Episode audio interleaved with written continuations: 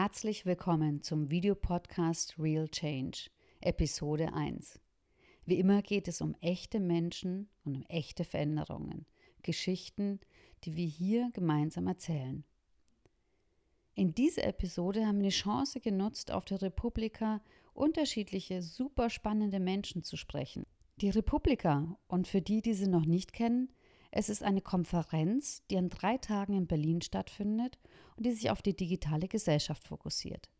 Dieses Jahr hat sie schon zum 13. Mal stattgefunden. Fast 20.000 Besucher haben daran teilgenommen, über 1000 Speakern aus 80 unterschiedlichen Ländern. An 500 unterschiedlichen Programmsessions konnte man ganz, ganz viele unterschiedliche Informationen mitnehmen und an Diskussionen folgen. Dieses Jahr war das Motto TLDR. Das ist ein Internetslang für Too Long Didn't Read. Und genau dieses Motto haben wir in den Gesprächen mit unseren Interviewpartnern aufgegriffen, weil es darum geht, auf der einen Seite sich kurz zu fassen, aber genauso Raum auf der anderen Seite zu lassen für eine tiefe und breite Diskussion, die wir in unserer Gesellschaft gerade aktuell insbesondere brauchen. Ich hoffe, dass ihr ganz viele spannende und vor allem wieder sehr konkrete Punkte für euch mitnehmt. Ich wünsche euch ganz viel Spaß beim Zuhören.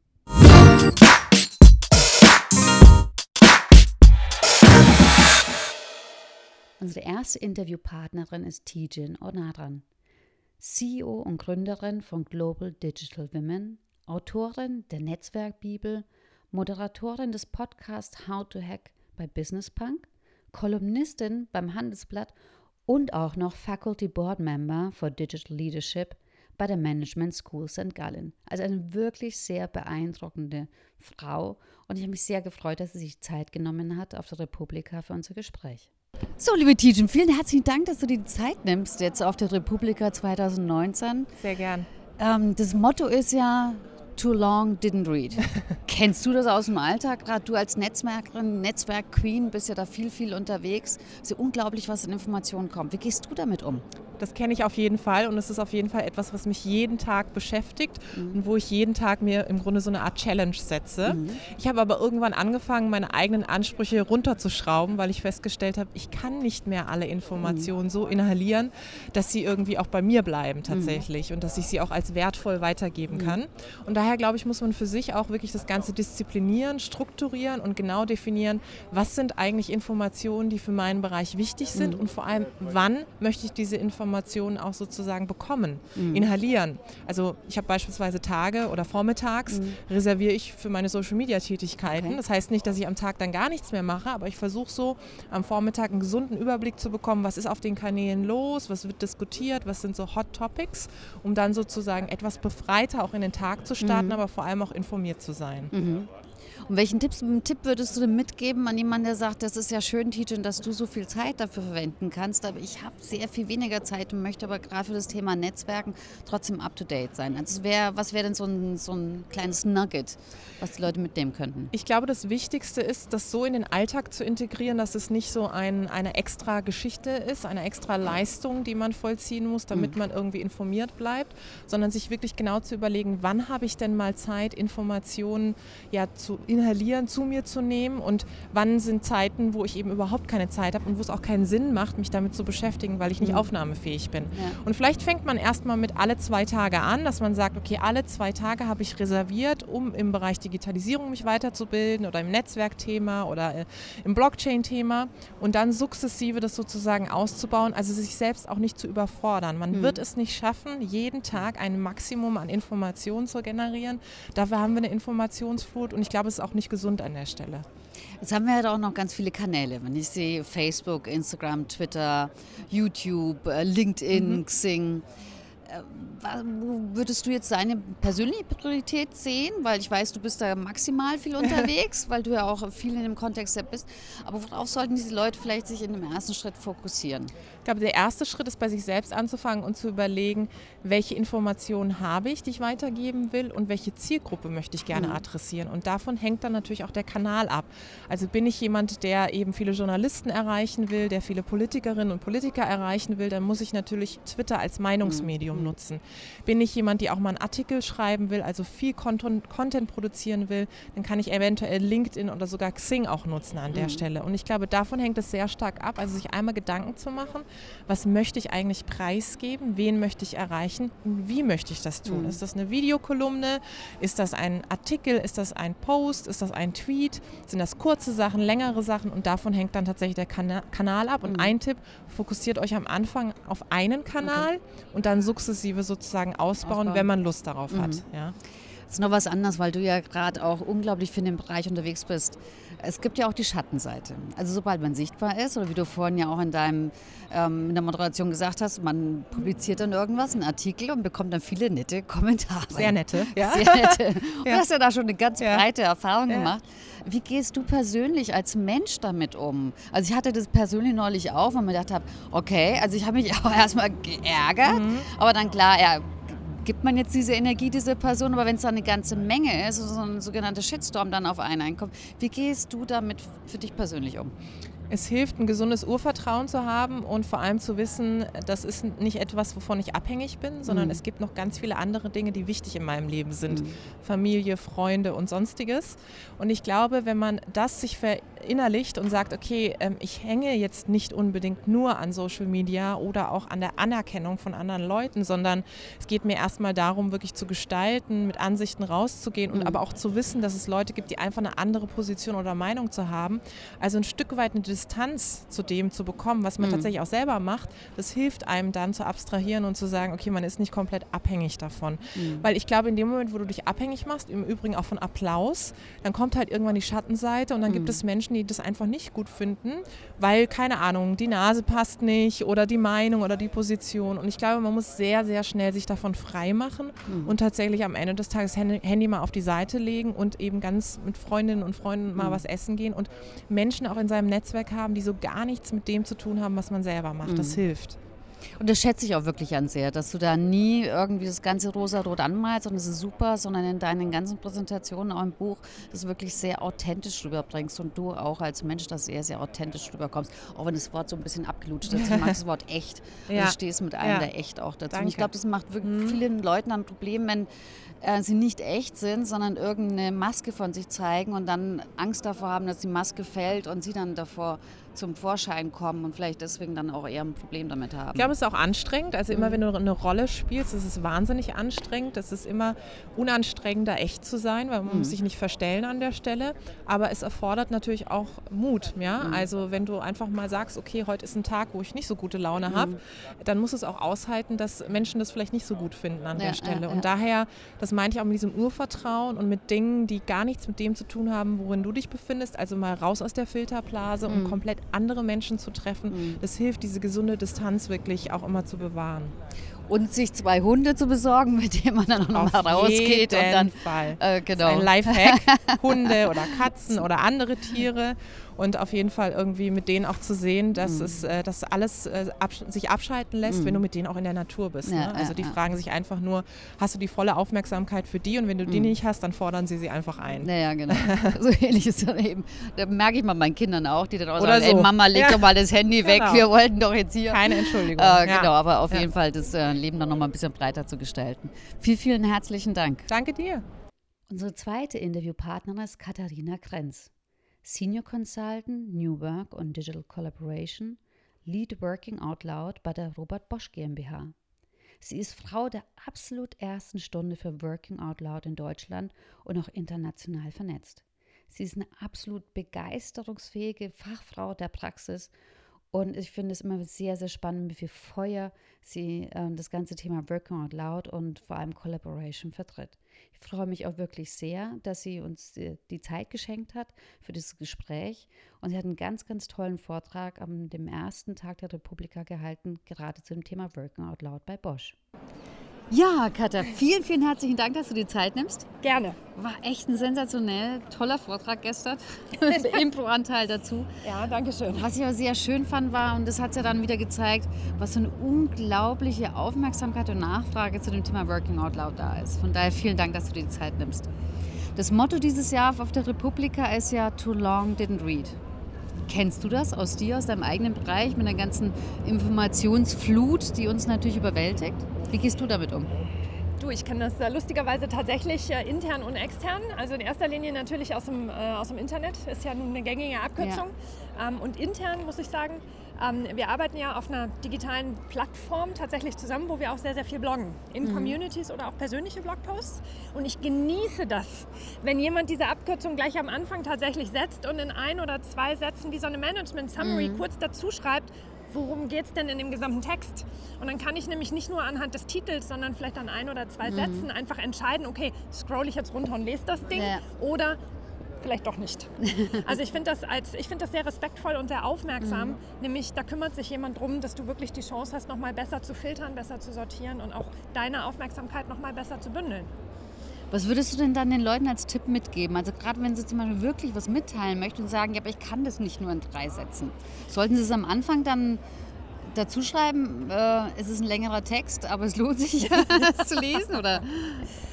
Also ich glaube, ähm, ich, es gibt ja dieses Goethe-Zitat, ne? ich hatte leider keine Zeit, deshalb musste ich einen langen Brief schreiben. Mhm. Und ich glaube, da ist ganz viel Wahres dran. Mhm. Ich denke schon, dass man auch ein, zwei, drei, vier Seiten, also so lange sollte man eh nicht bloggen, ja, aber ja. ich glaube, dass man lange Texte tatsächlich in ein oder zwei Zeilen zusammenfassen kann.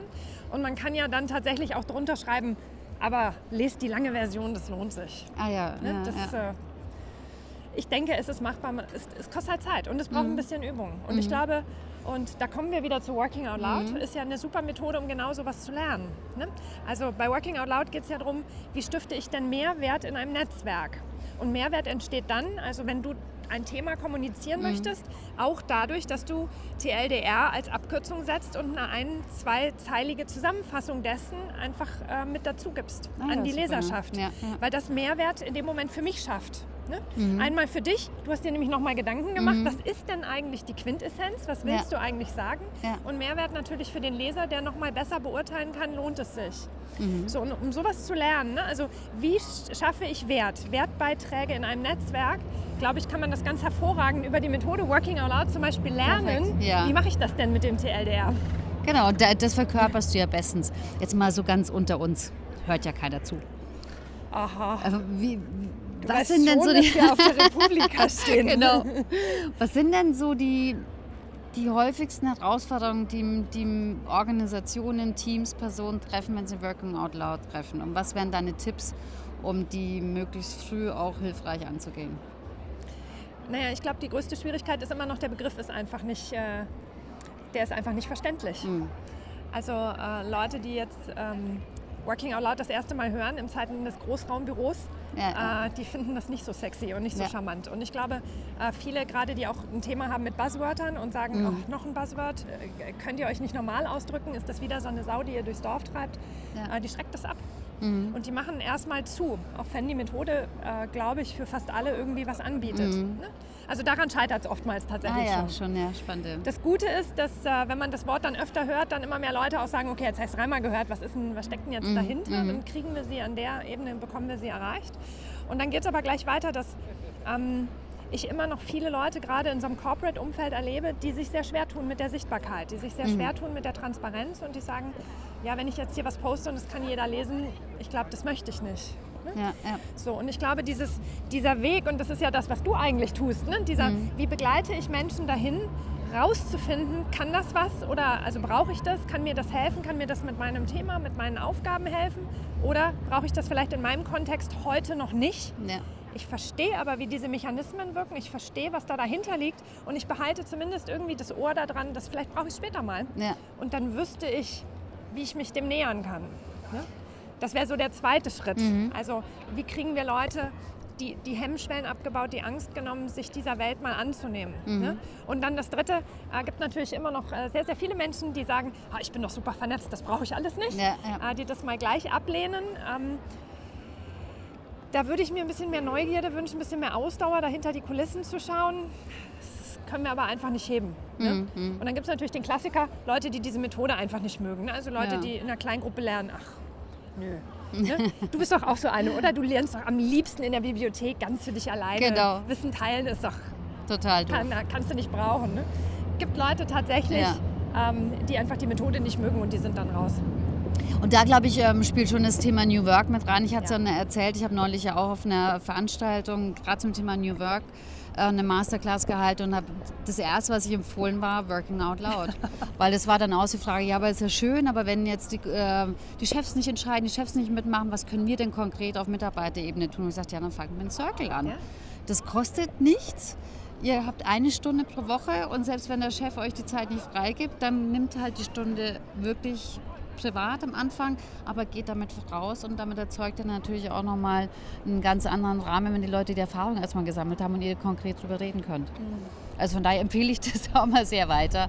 Weil, aber das, die andere Seite ja von der Sichtbarkeit ist, ist genau dieses Thema, man wird sichtbar. Ja, und da geht noch ein Informationskanal auf. Also mindestens ja. noch einer.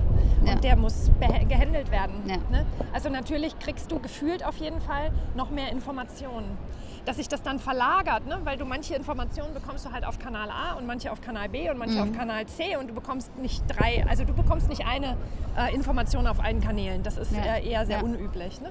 Aber dass man natürlich, und ich glaube, das gehört in die heutige Welt und in die heutige Zeit, dass du natürlich lernst zu filtern, ne? Mhm. Ähm, den richtigen Menschen zu folgen. Ne? Und richtig ist nicht gut oder schlecht oder der ist besser als der, sondern die, die für dich wirklich relevant mhm. sind. Ne?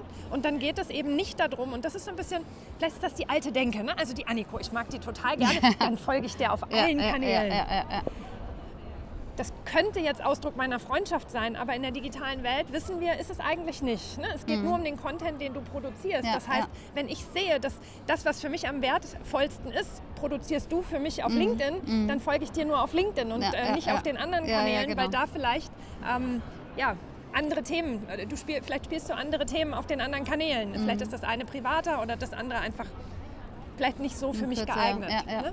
So, und ob ich dich mag oder nicht, da geht es nur um Content mhm. und um Filtern und um diese, diese Einstellungen dahinter. So. Und ich glaube, das ist etwas, das wir alle lernen sollten, nämlich wie filter ich, wie suche ich, wie finde ich die richtigen Menschen, die so spannend sind, dass sie mhm. Impact auf mhm. meinen Job haben, dass sie mir das Leben leichter machen, dass sie einfach mein Leben bereichern auf welchem Kanal und wie bekomme ich das so abonniert, dass es mir wirklich hilft und nicht, dass ich irgendwie zu geflutet werde mit Informationen. Ja, ja. Und das fand ich sehr spannend, wie du es jetzt vorhin gesagt hast, ich muss immer nicht ständig was Neues erfinden. Nein. So, es kann genau das sein, dass ein Wissen da ist, ich das zusammenfasse und dann durch die Zusammenfassung eben den Mehrwert dann für die anderen schaffe. Und gerade auch innerhalb von dem Konzern genau das dann diese Vernetzung und Sichtbarkeit für mich da bietet. Weil viele sagen ja, oh Gott, aber ich weiß doch gar nichts und was soll ich denn da reinschreiben? Aber es ist schon eigentlich vieles da, too long didn't read. Und das dann ähm, aufzubereiten und weiterzugeben, äh, das ist ja auch Wissen teilen. Das ist nicht nur was Neues zu erfinden. Ja, vor allen Dingen ist, ich glaube, das ist das, was am häufigsten missverstanden wird. Mhm. Wenn du sowieso etwas gelesen hast, ne, weil es dich interessiert. Also du hast, nehmen wir an, du hast die vier Seiten gelesen. Ja. Du bist da durch. Mhm. Und du hast es für dich als wertvoll erlebt. Wenn du das dann weiterteilst, ohne, das, ohne diese Summary, für deine Freunde und deine Follower mag das sein, dass die die vier Seiten lesen, aber es würde nochmal zusätzlich einen Wertbeitrag schaffen, wenn du dir die Mühe machst und deine Gedanken, das, was für dich wertvoll war und deine Zusammenfassung, wenn du die dazu mhm. schreibst. Und dieses Nein, natürlich hast du in dem Moment das Rad nicht neu erfunden, mhm. aber du hast aus deiner persönlichen Perspektive es nochmal angereichert und damit das, was drin steht, nochmal ein bisschen wertvoller gemacht. Ja, ja. Und wenn ich dir folge und sehe, dass du das regelmäßig tust, das wäre für mich unendlich wertvoll. Mhm. Und ich glaube, so kann man tatsächlich immer noch eine Schippe drauflegen, immer ja, noch ein bisschen mehr Wertigkeit erzeugen, mhm. gerade in der digitalen Welt, die ja nun wirklich wahnsinnig schnelllebig ist. Und da einfach wirklich Mehrwert für ein Netzwerk schaffen. Und das mal rauszufinden, das mal ähm, zu erleben. Viele sagen, ja, ich weiß ja nicht, wie das geht oder ich weiß nicht, wo ich das tun soll oder hm, ja, äh, wie macht man denn das da mit Mehrwert stiften? Eigentlich ist es nur das. Hm, hm. Ja, wie gesagt, passt perfekt auch zu dem Motto von der Republika. Und daher vielen, vielen herzlichen Dank. Und ich freue mich jetzt schon auf eine Vertiefung zum Thema Working Out Loud. Ha, ich mich auch. Dankeschön. Unsere dritte Interviewpartnerin ist Lena Sophie Müller. Sie ist seit 2014 Geschäftsführerin des gemeinnützigen Vereins Initiative D21. Seit 2018 ist sie Sachverständige der Enquete-Kommission Künstliche Intelligenz des Deutschen Bundestags. Es ist ihr Anliegen, die gesellschaftlichen Implikationen der Digitalisierung in Deutschland aufzuzeigen, um positiv mitzugestalten. Sie diskutiert als Expertin der digitalen Transformation auf verschiedenen Podien und hält Vorträge rund um die Themen der Digitalisierung. Zudem kenne ich Lena Sophie Müller schon seit neun Jahren, noch aus Zeiten, denen sie bei Fraunhofer und ich bei Siemens war und wir uns um das Thema des elektronischen Personalausweises bemüht haben. Ich freue mich sehr, dass sie auf der Republika sich die Zeit nehmen konnte für unser gemeinsames Gespräch. So, vielen herzlichen Dank, dass du dir Zeit nimmst, Lena. Republika 2019 ist mhm. ja das Motto Too Long Didn't Read. Mhm. Kennst du das und wie gehst du damit um? Mhm.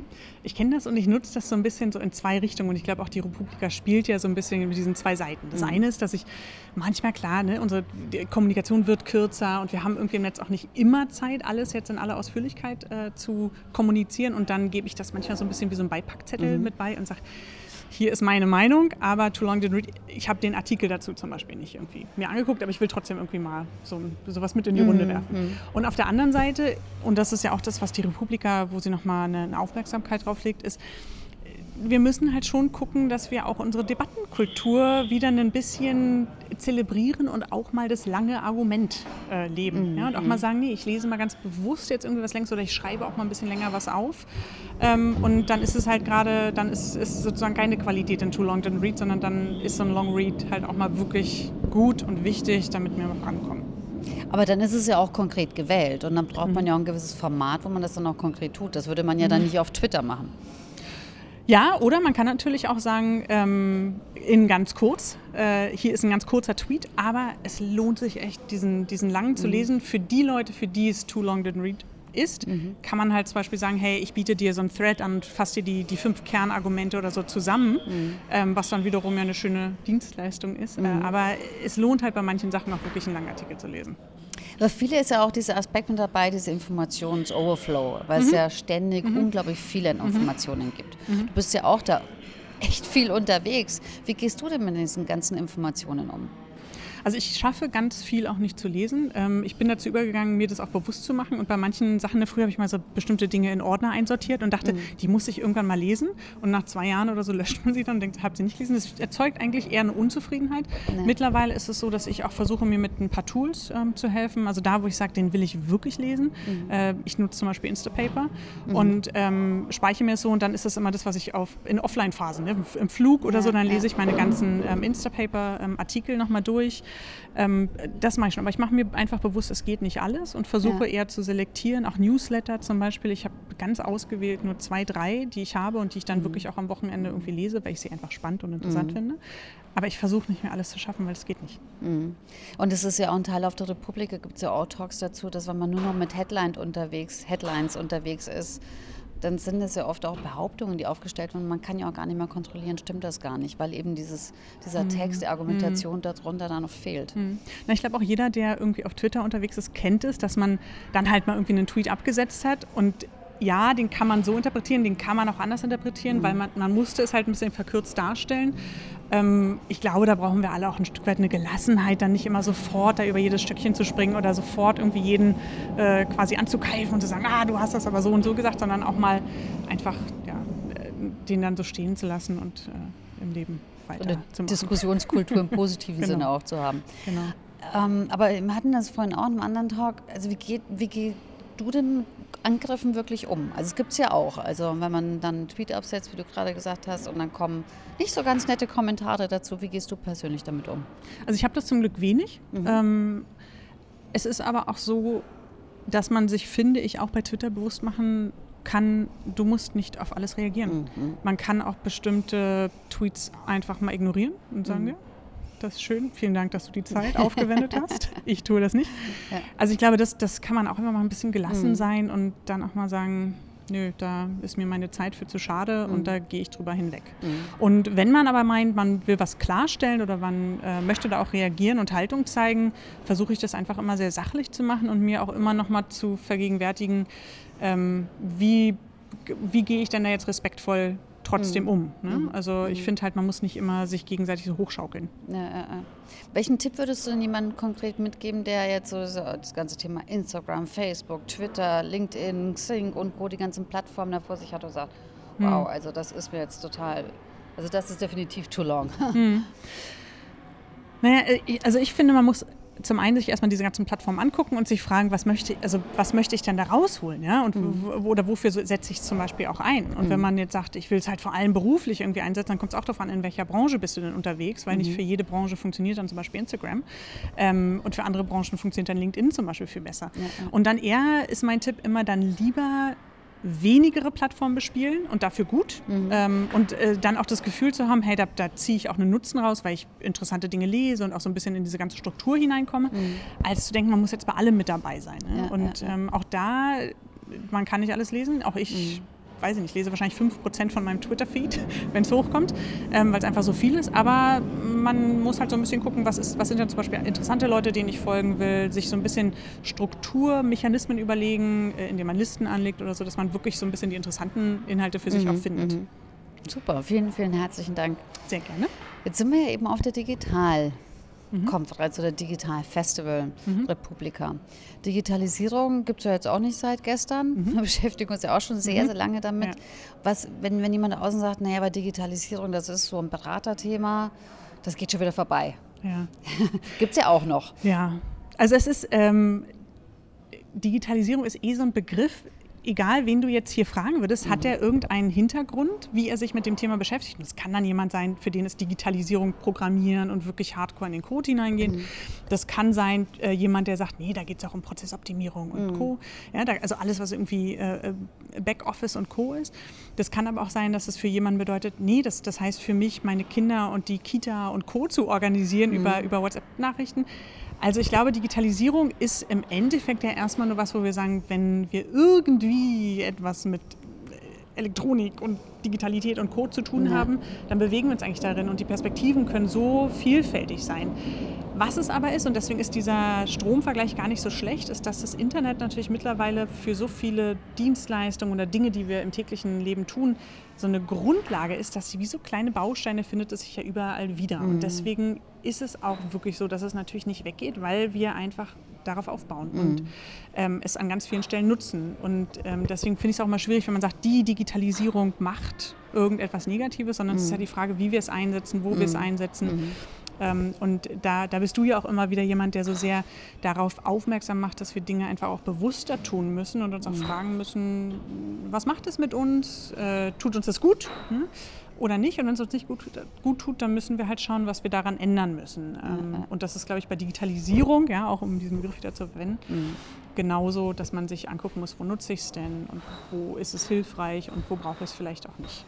Und es ist ja auch keine deutsche Erscheinung, es ist ja was Globales und das sind ja genau. andere Länder ja auch nochmal ganz anders oft unterwegs. Damit mhm. beschäftigst du mhm. dich ja auch sehr oder auch mit euren mhm. Studien in mhm. D21.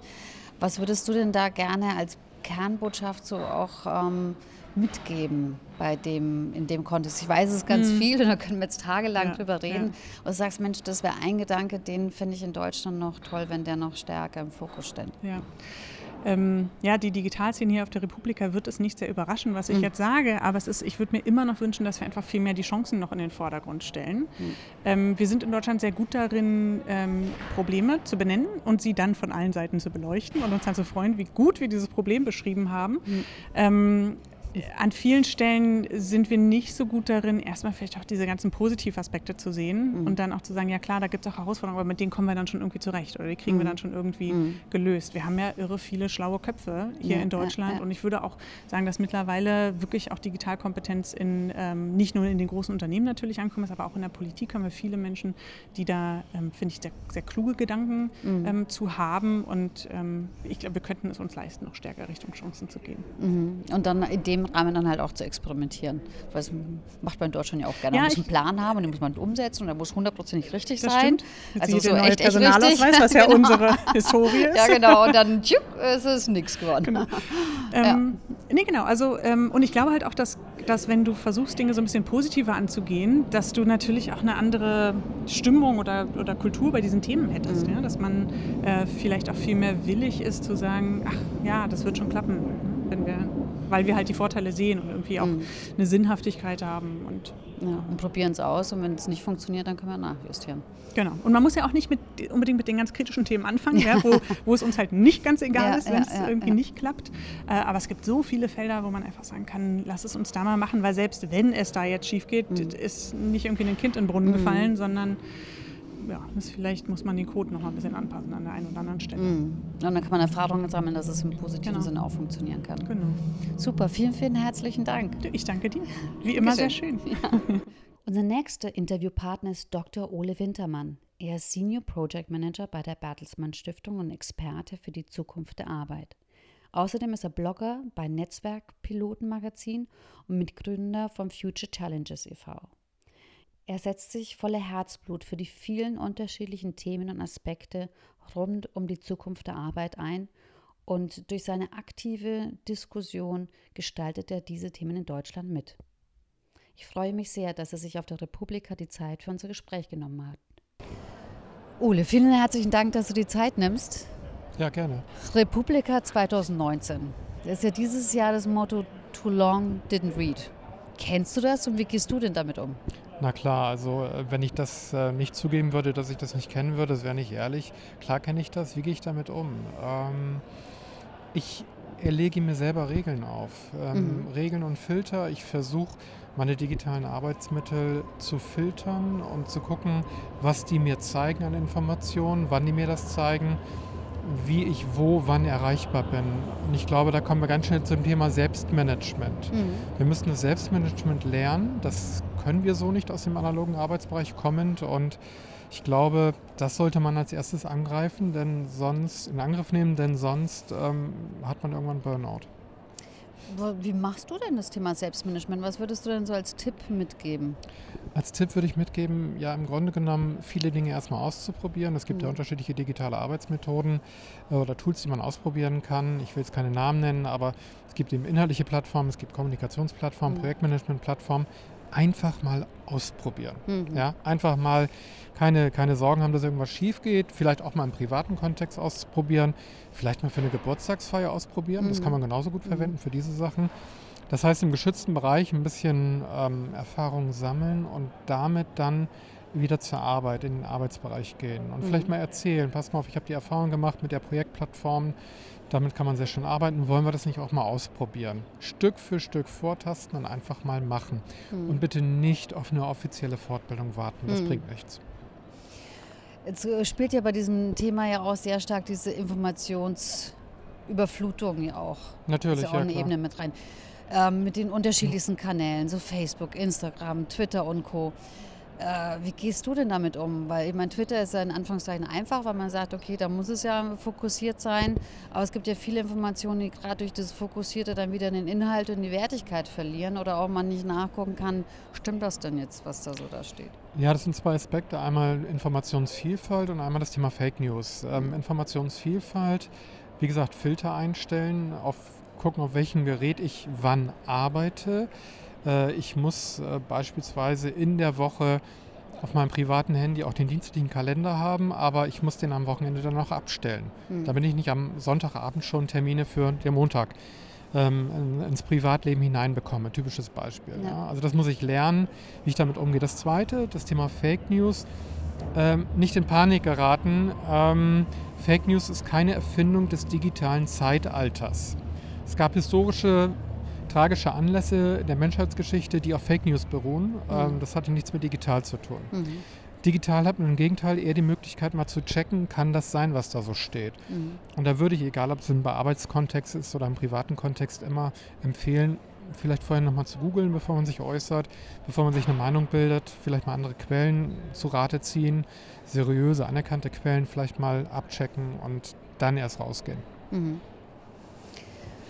Jetzt lese ich auch ja Zukunft der Arbeit und auch das Thema Selbstmanagement, Selbstorganisation hat ja auch viel damit zu tun. Kannst du uns da noch ein bisschen was dazu erzählen? Ja klar, ähm, wir haben eigentlich bei uns im Projekt angefangen mit der betrieblichen Ebene.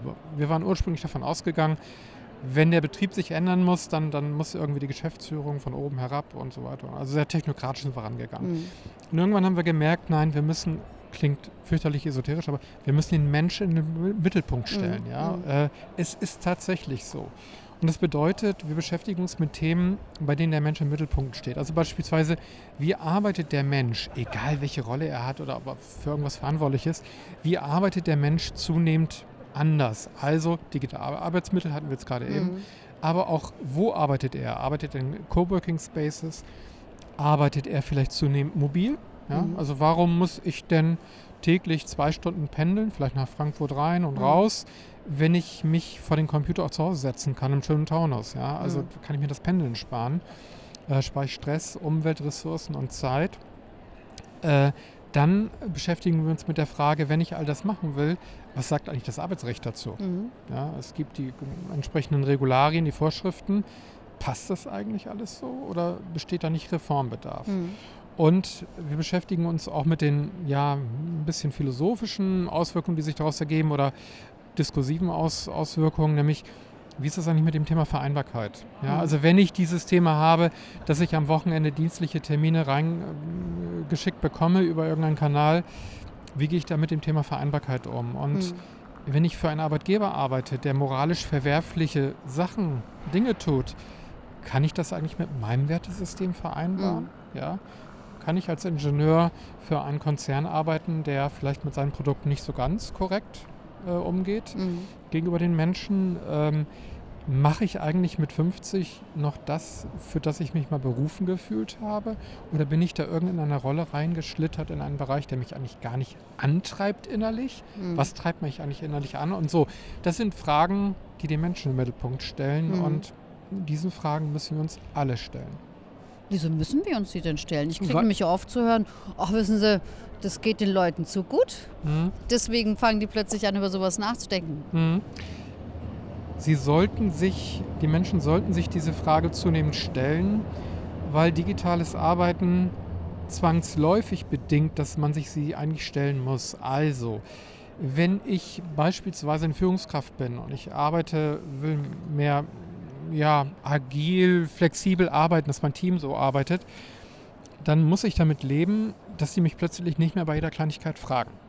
Um Erlaubnis fragen, um eine Entscheidung bitten, sondern die entscheiden selber. So, wenn ich jetzt damit ein Problem habe als Führungskraft, dann liegt das nicht an den digitalen Arbeitsmitteln, sondern an, an meiner persönlichen Struktur. Dass ich vielleicht nicht anderen Menschen zugestehe, dass sie selber entscheiden können. Dann muss ich in mich hineinhören. Mhm. Warum kann ich denn Entscheidungen nicht abgeben? Habe ich vielleicht ganz andere Probleme als die digitalen Arbeitstools? Und das sind so typische Beispiele, die Mhm. dann aufploppen. Jetzt bauen ja viele von den Unternehmen, nicht nur Großkonzerne, auch große Mittelständler, genau, aber auf diesen alten hierar- hierarchischen Systemen ja auch auf, auf Macht. Ja, natürlich, ja klar. Und ähm, inwieweit, was würdest du denn zu so Führungskräften ganz weit oben, das ist auch wieder dieses Bild, mitgeben? Ähm, weil da habe ich so die Erfahrung gemacht, die tun sich damit noch sehr schwer, weil, und das kann ich gut nachvollziehen, aus eine Identifikationsfrage ist ja, aber wenn es mich dann nicht mehr braucht, wer bin ich dann und wofür bin ich dann noch Ja, dann da? du sagst jetzt, du kannst das gut nachvollziehen. Ähm, aus Sicht der, der sogenannten Führungskraft, ich habe ein bisschen Probleme mit dem Wort, Ja, weil ich habe immer so ein bisschen die Schafsherde vor Augen, ja, die geführt ja, werden muss. Ähm, ähm, aus Sicht der Führungskraft ist das ein verständliches Problem. Aus Sicht des Unternehmens und der Tausenden von Beschäftigten ist es kein relevantes Problem. Hm. Ja, sollte es eigentlich nicht sein, weil wenn ich als Führungskraft meine, ich bin unfehlbar und ich muss mich irgendwie nicht mit den Beschäftigten auseinandersetzen, dann habe ich ein persönliches Problem. Aber ich bin dann vielleicht eher das Problem für das Unternehmen und nicht die Belegschaft. Ja? Und ähm, insofern äh, würde man immer an Führungskräfte appellieren, geht doch mal selber rein in diese digitale Welt. Erleb doch mal, wenn du auf einer Online-Plattform arbeitest, anonym, dass die Leute plötzlich dir gar nicht mehr folgen. Ja, kann ich einfach nur mal empfehlen. Irgendein Forum, was einen interessiert, Hm. keine Ahnung, Segelfliegen, PCs, was auch immer. Einfach mal reingehen als Unbekannter und die Erfahrung machen, wie es ist, wenn ich nicht meine Rolle habe, Hm. sondern ich bin XY und die Leute hören nicht mehr. Hm. Ich kann dann ja nicht mit dem Ellbogen mich breit machen, wie ich das vielleicht in einer Sitzung mache.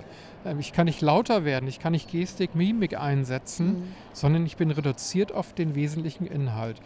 Und diese Erfahrung, äh, damit kann man gut einsteigen. Aber Mhm. es gibt auch viele Führungskräfte, die verstehen das von vornherein. Äh, Mhm. aus welchen Gründen auch immer verstehen sie es besser. Und es ist von außen immer wichtig, diese Menschen zu adressieren und zu sagen, wollen wir nicht mal gemeinsam irgendwie das Unternehmen voranbringen und man hätte da die oder die Tipps. Mhm. Weil da höre ich ja oft, ja, wir würden ja gerne, aber mit dem deutschen Arbeitsschutz und mit dem Arbeitszeitgesetz ist- und es geht ist- alles nein, nicht. nein, nein, ja, ich weiß. Äh. Aber das sind dann so diese pauschal, ja, ich würde ja gerne, aber geht nicht. Hm, Ich würde ja gerne, aber es geht nicht. Da, da haben wir es wieder. Ähm, Digitalisierung ist eine Frage der Haltung. Mhm. Und wenn ich die Haltung habe, ich bin zwar Führungskraft, aber wenn es darauf ankommt, kann ich dann doch nicht. Da sollte man sich hinterfragen, wie Mhm. das kommt und warum man wieder den Umständen die Schuld gibt und sich nicht selber an die eigene Nase fasst und fragt, wie kann ich es denn trotzdem erreichen, die Änderung? Denn es gibt Beispiele, ich kann jetzt nicht Werbung machen für Mhm. einzelne Unternehmen, aber es gibt Beispiele von Geschäftsführungen, die genau das machen. Mhm. Es geht, wenn man will. Ja, ja, ja, ja. Bin ich vollkommen d'accord. Also ich Okay, sage das ja. auch immer, naja, man kann die auch ein bisschen challengen. Aber dann oft auch die Frage von den Mitarbeitern, ja gut, wenn jetzt aber die Führungskraft oder die Führungsebene, Top-Ebene es nicht so gerade will, was kann ich denn als Mitarbeiter tun? Was Hm, würdest ja, du den. Mitarbeitern als Tipp mitgeben? Definitiv, definitiv. Also äh, das ist ein typisches Problem ähm, in, Zeichen, in, in Zeiten der betrieblichen Transformation und da würde ich ganz gerne ganz gerne immer den Tipp geben oder ich gebe ihn ähm, ebenfalls einfach mal machen. Ich hatte ja von das Beispiel genannt äh, mit, mit der Nutzung von Plattformen für die Geburtstagsvorbereitung. Mhm. Davon einfach mal am Montagmorgen beim Kaffee den Kollegen erzählen. Mhm. Ich habe hier die Plattform XY. Das hat super geklappt für das Projekt Geburtstagsparty. Wollen wir das nicht mal für unser, unser Projekt, für unser nächstes Mhm, Projekt mhm, verwenden? mhm. Die IT muss das ja nicht wissen. Ja, wir können das ja erstmal so machen und wir probieren es mal aus. So, und dann haben sie schon drei, vier mit an Bord. Und wenn die auch eine positive Erfahrung haben, dann spricht sich das rum. Und das kann man auch sowas wie die digitale Guerilla nennen, ja, im positiven Sinne, ja, oder den digitalen Virus verbreiten und damit können auch Beschäftigte ohne Erlaubnis der Geschäftsführung mal was vorantreiben. Mhm. Ja, und das eine ist ja digital als Tool und als Enabler zu nutzen. Das andere, was du auch gemeint um mit den Menschen auch wieder in den Mittelpunkt zu stellen. Dafür brauche ich ja nicht unbedingt digitale Tools. Nein, ich brauche sie nicht unbedingt dafür, aber ähm, die Frage wird wichtiger, wenn ich sie nutze. Mhm. Ja? Denn ähm, wenn Online-Dokumente als Crowd, als, als, als Plattform, auf der man gemeinsam Inhalte erstellt, genutzt werden, dann habe ich auf einmal andere soziale Prozesse, sowohl zwischen Führung und Team als auch innerhalb des Teams. Mhm. Also meint, äh, der Introvertierte ist auf einmal inhaltlich der relevanteste Beitragende. Mhm. Und dann sagt sich das Team, Mensch, der war doch bisher mal so still in Sitzungen. Ja? In den vielen Sitzungen, die wir hatten, der hat nie was gesagt und plötzlich, ja, sieh an, ähm, Mhm. vielleicht ist dieses Online-Tool eine Möglichkeit, in diesem Fall für Introvertierte mal gehört zu finden. Mhm. Auf der anderen Mhm. Seite, der Klugschwätzer, der Dampfplauderer in den Sitzungen, da kommt auf einmal gar nichts. Mhm. Seltsam, Mhm. Mhm. seltsam. Und man sieht sehr schnell, dass durch die Nutzung digitaler Tools die Menschen und ihr Handeln in den Mittelpunkt geraten und plötzlich Bilder sich ändern im Kopf. Mhm. Also ich merke schon, das wäre, da könnten wir jetzt stundenlang und tagelang drüber reden, auch in einem wirklichen Gebiet, wo ich leidenschaftlich drüber rede. Ähm, vielen, vielen herzlichen Dank. Aber was wäre denn noch so ein, ein Kernpunkt, wo du sagst, es wäre so eine Botschaft, die du gerne in Deutschland noch ein bisschen stärker im Fokus sehen würdest? Ja, klar. Also gerade wenn wir in Deutschland darüber reden, über das Thema Digitalisierung, dann ist das natürlich ein Bedenkenthema. Und Mhm. ähm, ich würde immer appellieren, Mensch, begibt euch doch mal probeweise in diese Welt tiefer hinein. Und ähm, ich bin mir ziemlich sicher, dass viele, viele Menschen, nicht alle, aber viele, viele Menschen sehr positive Erfahrungen machen und ihren Horizont erweitern können. Mhm. Und das ist, finde ich, eine positive Perspektive. Mhm. Super, vielen, vielen herzlichen Dank. Und zum Abschluss unser Interviewpartner Sven Sammet. Er ist Thought Leader Watson Talent bei IBM, HR Thought Leader für die Region EMEA und bei IBM tätig. Er ist für mich der absolute Experte für HR, KI, Fachkräftesicherung und vielen anderen Aspekten in diesem Kontext. Besonders beeindruckend finde ich, dass er auch noch privat ehrenamtlich engagiert ist beim Roten Kreuz. Ich bin sehr dankbar, dass er sich während der Republika die Zeit für unser Sp- Gespräch genommen hat. So, lieber Sven, vielen herzlichen Dank, dass du dir Zeit nimmst. Republika 2019 ist ja dieses Jahr das Motto Too Long Didn't Read. Kennst du das und wie gehst du denn damit um? Ja, ich kenne es, glaube ich, schon ein paar Jahre, äh, dass ich einfach zu viele Informationen bekomme äh, auf unterschiedlichen Kanälen und entsprechend priorisieren darf oder muss. Äh, und in der Zwischenzeit aber auch äh, hemmungslos auch das ein oder andere übersehe äh, und mich dann auch wiederum daran erinnern lasse. Also von dem her nichts Ungewöhnliches. Was würdest du denn jemandem so mitgeben? Weil man könnte ja sagen, Mensch, dieses Hemmungslose übersehen oder es ist halt so, weil es einfach so viel ist. Man kann nicht immer alles abdecken. Was würdest du den Leuten so als Tipp konkret mitgeben? Also ich, ich gebe da konkret sogar einen Tipp mit, mhm. äh, den mir, wenn man das mir überlegen, äh, 1997 ein CIO einer großen deutschen Bank gegeben hat, als man damals die Korrespondenz noch mit Papier hatte. Der hatte in seinem Büro quasi drei Stapel Papier und er hat mir erklärt, gucken Sie, Herr Semet, hier kommt die nächste Korrespondenz rein, das lege ich hier entsprechend oben drauf und an diesem Stapel arbeite ich ab. Wenn der zu hoch wird, dann packe ich das auf die Seite und arbeite entsprechend weiter ab. Wenn es immer noch zu hoch wird, der mittlere Stapel, äh, kommt es auf den dritten Stapel und der dritte Stapel irgendwann in den Mülleimer. Ohne dass ich es bearbeitet habe. Also das hat man auch 97 wohl schon so gemacht. Und er sagt, die wichtigen Themen kommen wieder. Über Eskalationen mhm. kennen wir heute ja auch. Ja, ja, und da muss man einfach, glaube ich, damit umgehen können. Was es aber damals noch nicht so gab, waren diese vielen unterschiedlichen Kanäle. E-Mail, Twitter, Instagram, Facebook, WhatsApp und, und, und. Wie gehst du denn damit um mit diesen vielen unterschiedlichen Kanälen? Ja gut, ich habe meine bevorzugten Kanäle, äh, die ich sicherlich ganz gut im Griff habe, so sage ich mal halbtägig. Also ich würde mhm. nicht sagen fünfminütig, äh, immer wenn das Smartphone vibriert, äh, da drauf zu schauen, aber so halbtägig habe ich so die wichtigen Kanäle im Griff. Mhm. Und da versuche ich mich immer mehr zu trennen, auch selber zu disziplinieren, weg von der E-Mail logischerweise, mhm.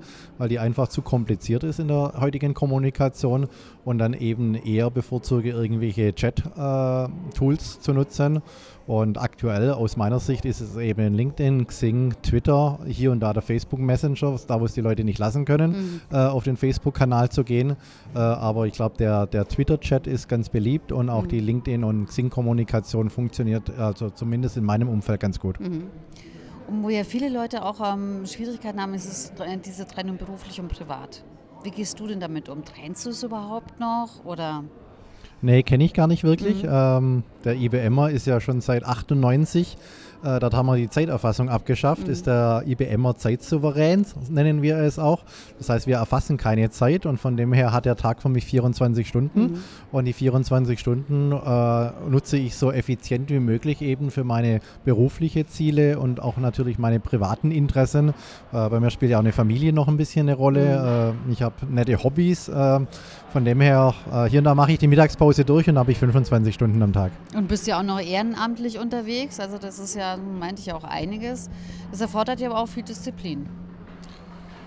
Ja, oder eine gewisse Relaxtheit. Mhm, mhm. Glaube ich mal. Also ähm, ich bin ja jetzt auch im fortgeschrittenen Alter schon ein bisschen unterwegs und dann hat man, glaube ich, auch eine gewisse Relaxtheit oder eine Gelassenheit. Mhm. Ähm, klar gibt es Prioritäten. Auch ich werde hier und da mal nervös, wenn etwas nicht so läuft, wie ich mag. Äh, vor 10, 15 Jahren habe ich immer noch gesagt, äh, was, äh, wenn ich gefragt wurde, was ist denn eigentlich nachteilig an dir, also was sind so deine Schwächen, mhm. habe ich gesagt, ich glaube meine Ungeduld, ähm, aber die hat sich auch, sage ich mal, mit dem Alter, glaube ich, ein bisschen gelegt. Nichtsdestotrotz bin ich schon einer, äh, ich bin ja von Haus aus Projektmanager, mhm. äh, der versucht eben über Milestones und Deliverables äh, zeitnah Ergebnisse zu erreichen mhm. und von dem her, ja, also es ist so ein Spagat zwischen Relaxtheit und doch etwas zu treiben. Genau, also das Thema Entspannung da einfach auch gerade in Deutschland so ein bisschen, vielleicht ein bisschen mehr noch zuzulassen. Ähm, wir sind ja auch im Digitalfestival und ein ganz, ganz großes Thema ist KI. Da bist du ja der prädestinierte Experte. Kannst du da noch mal so ein bisschen was dazu sagen? Weil ich glaube, da wird auch mit dem, mit dem Buchstaben aus sehr viel Schindluder getrieben. Also es ist nicht überall KI drin, wo KI draufgeschrieben wird. Also wie würdest du jetzt mal, wenn ich acht Jahre alt wäre, mir erklären, was ist eine KI? Ah, dem achtjährigen Mädchen. Mhm. ja gut, also grundsätzlich sagen wir ja, die KI ist selber erst gerade mal acht Jahre alt, ah, ja. nicht mhm. wahr? Also man sagt ja 2011, behaupten wir IBMer, der ein oder andere Wissenschaftler sagt seit 2012, gibt es die angewandte künstliche Intelligenz, also in der Theorie haben wir mhm. das ja schon lange. Ähm, eine gute künstliche Intelligenz kann unstrukturierte Daten lesen, die kann die als zweite Eigenschaft die Daten verstehen, mhm. durch Muster erkennen, Statistik, Wahrscheinlichkeitsberechnung etc. Äh, und daraus die richtigen Erkenntnisse ziehen. Und dann, sage ich mal, die Krönung einer guten KI, und das sind die wenigsten Systeme heute angelangt, mhm. ist das kontinuierliche Dazulernen, also das Machine Learning, mhm. äh, das Interagieren mit Experten und dadurch kontinuierlich dazuzulernen mhm. und den Nutzwert zu steigern. Also das macht eine mhm. gute KI aus. Und dann bin ich voll bei dir. Nicht überall, wo KI draufsteht, ist auch wirklich mhm. KI drin. Gibt es ja auch ein paar einschlägige Studien. Ich habe jetzt gehört, eine Zahl von 42 Prozent aller Lösungen, wo KI draufsteht, ist gar keine wow, KI okay. drin. Äh, frag mich aber nicht nach der Quelle, aber die gibt es. Also kannst du danach googeln, ja, sicherlich ja. mal. Ähm, und ja, also da unterscheiden sich die Lösungen im Markt schon gewaltig. Mhm. Ähm, was bei KI ganz wichtig noch dazu kommt, ist sicherlich, mit welchen Daten arbeitet die KI. Mhm. Äh, das ist, glaube ich, ein ganz sensibles Thema. Äh, und da unterscheiden sich natürlich KI-Anbieter auch im Markt. Ähm, welche Daten werden benutzt, um die Modelle entsprechend zu trainieren, äh, wie schnell sind wir dann entsprechend äh, vorurteilsbehaftet oder mhm. explizit vorurteilsfrei, mhm. weil der Algorithmus grundsätzlich ist vorurteilsfrei, ja. je nachdem, mit welchen Daten du den Algorithmus halt trainierst. Ja, ja, genau. Und äh, da hatte ich mal einen ganz interessanten Beitrag äh, gelesen, auch eben dieses, wie du sagtest, auch woher welche Quellen, wenn da jetzt irgendwie ein Artikel genommen wird, der eigentlich fake ist, aber dann damit natürlich eine KI trainiert wird, dann lernt ich auch was Falsches, wie das ein Menschenkind ja auch tut. Wenn man dem was Falsches beibringt und sagt, die, die Erde ist eine, eine Scheibe, dann glaubt es das erstmal. Absolut, ist ein Hauptthema hier auf der Republika äh, aktuell gerade. Wie leicht lassen wir uns manipulieren und dementsprechend äh, geht es auch darum, jetzt die KI äh, sicherlich äh, so zu nutzen, dass sie eben nicht manipulierbar ist. Und da macht sich die IBM eben dann entsprechend auch stark, äh, entsprechend die Daten auch zur Verfügung zu stellen, um Modelle äh, zu trainieren. wir haben ja jetzt erst einen Datensatz von einer Million Bilder zur Verfügung mhm. gestellt, wo wir sagen, dieser Datensatz ist vorurteilsfrei. Also wirklich alle Arten von Bildern, also auch nicht nur weiblich-männlich, mhm. sondern dann auch sämtliche Kulturen, äh, Hautfarben, äh, alles, was eben so möglich mhm. ist. Und darauf sollt, empfehlen wir, äh, diejenigen, die mit Bilderkennung und Gesichtserkennung arbeiten, sollten mit diesem Datensatz ihre Modelle trainieren. Was würdest du so dem, dem, Normalbürger empfehlen? Ich meine, das Thema gesunder Menschenverstand, selbst wenn eine KI da ist, als echte KI und einen unterstützt, sollte man den Menschenverstand, gesunden Menschenverstand ja nicht aufgeben. Aber viele Menschen haben ja auch Angst vor dieser KI, dass sagt, ich bin ich denn dann überhaupt noch notwendig oder was ist dann meine Rolle in der Welt? Wie siehst du denn diesen Aspekt? Ja gut, das ist gerade eine große Diskussion äh, sicherlich, aber auch da ähm, bin ich zuversichtlich und optimistisch. Äh, wir sprechen ja von der vierten oder fünften industriellen Revolution, die wir jetzt aktuell haben mit der künstlichen Intelligenz. Ähm, wir haben bis jetzt in jeder industriellen Revolution äh, mehr Arbeitsplätze geschaffen, als dass wir tatsächlich auch tatsächlich zerstört haben. Also wir wissen alle, es gibt keine Kutscher mehr, es gibt mhm. keine Kutschenbauer mehr. Dafür gibt es aber ganz viele Autobauer und Autowerkstätten. Ja, ja. Äh, und so geht es entsprechend auch weiter an der Stelle. Ähm, und ähm, ich war jetzt vor zwei Wochen erst auf einer Konferenz der Europäischen Union im Rahmen von Horizon 2020, die ja die Prognose, äh, Arbeitsplatzprognose machen für die Europäische Union. Äh, und dort haben wir in dem Projekt äh, Technik Quality, ich muss immer ein bisschen nachdenken, mhm. das ist ein bisschen schwierig auszusprechen, äh, gerade diese Abhängigkeiten auch von Robotics, Automatisierung ja, ja, ja. und KI diskutiert und sind da ziemlich zuversichtlich nach zwei Tagen rausgegangen, äh, dass wir, wie gesagt, mehr Arbeitsplätze schaffen werden, als dass wir tatsächlich substituieren mhm. äh, über eben Robotics, Automation und künstliche mhm. Intelligenz. Wie, und wie siehst du das denn weltweit? Weil jetzt hast du gerade erwähnt die EU, aber gerade in dem KI, USA, China sind ja da wahnsinnige Treiber. Und sind ja, wie siehst du da die Rolle von, von Deutschland? Ach, wir sind doch die Tüftler und Denker äh, und die Ingenieurskunst. Äh, ein bisschen langsam. ja, ein bisschen langsam, aber das, was wir, glaube ich, schaffen, ist äh, substanziell extrem gut. Klar, wir dürfen schneller werden, das ist gar keine Frage. Äh, aber ich glaube, ein schönes Beispiel ist, die IBM hat ihr globales Headquarter für äh, Watson IoT, der Internet of Things quasi, in München platziert. Mhm. Äh, das erste Mal, dass die IBM ein Headquarter außerhalb von der USA äh, etabliert hat. Und ich glaube, das ist ein Signal an äh, Deutschland oder Europa, äh, dass wir uns ganz schön ordentlich hier was zutrauen. Ähm, und warum ist es München? Weil dort natürlich auch, äh, sage ich mal, Forscher und Tüftler um die Ecke sitzen. Ähm, aus USA ist eben einfach auch ein Daimler in Stuttgart quasi mhm. vor den Haustüren von München mhm. äh, und weitere Automobilbauer, äh, mhm. Versicherungen, äh, große Industriekonzerne äh, sind halt einfach im Süden von Deutschland ja, angesiedelt. Ja. Äh, und von dem her trauen wir uns da ganz viel zu. Äh, der Industrie 4.0 Standard kommt hier aus Deutschland. Mhm. den diskutieren wir auf europäischer Union-Ebene als den weltweiten Standard. Also ich bin da zuversichtlich. Also für meine, bis zu meiner Rente reicht es locker und für meine Kinder und Kindeskinder bin ich auch zuversichtlich. Was, was würdest du, was wäre so deine Kernbotschaft, die du gerne mitgeben würdest zu, zu dem Thema? Wo du sagst, Mensch, das bräuchte es noch ein bisschen mehr in Deutschland, diesen Gedanken. Risikobereitschaft. Mhm. Lass uns mehr experimentieren, mhm. lass uns viel mehr ausprobieren. Äh, nicht in der Form, dass wir Schindluder treiben, aber einfach ähm, kreativ in Startups, äh, in Experimentierräumen, wie es ja das Bundesministerium für Arbeit und Soziales auch schön mhm. nennt, äh, ausprobieren ähm, und auch dann natürlich dieses Wissen zu teilen. Also ja. das ist sicherlich eine Tugend, wo wir Deutschen gar nicht so kennen, äh, wo wir ja auch mit unserer Working Out Loud äh, Initiative mhm. äh, ordentlich unterwegs sind. Lasst uns viel mehr das Wissen teilen, mhm. auch über Unternehmensgrenzen hinweg weg und dann haben ja, wir viel mehr Benefit ja, davon äh, und dann würden wir alle gemeinsam profitieren. Super, vielen herzlichen Dank, dass du dein Wissen geteilt hast und ich freue mich doch auf weitere Talks. Dankeschön. Sehr gerne doch, Anniko. Super. So, vielen herzlichen Dank, dass ihr dabei wart bei der Episode 1 in dem ersten Teil von den Interviews, die wir auf der Republika geführt haben. In der Episode 2 geht es weiter mit weiteren vier total spannenden Gesprächspartnern, die wir auf der Republika zum Thema Too Long Didn't Read interviewen konnten. Ich hoffe, dass ihr einiges an Inspiration, konkreten Tipps mitnehmt und bin sehr gespannt auf euer Feedback. Denn es geht um Real Change. Echte Menschen, echte Veränderung und das seid auch ihr.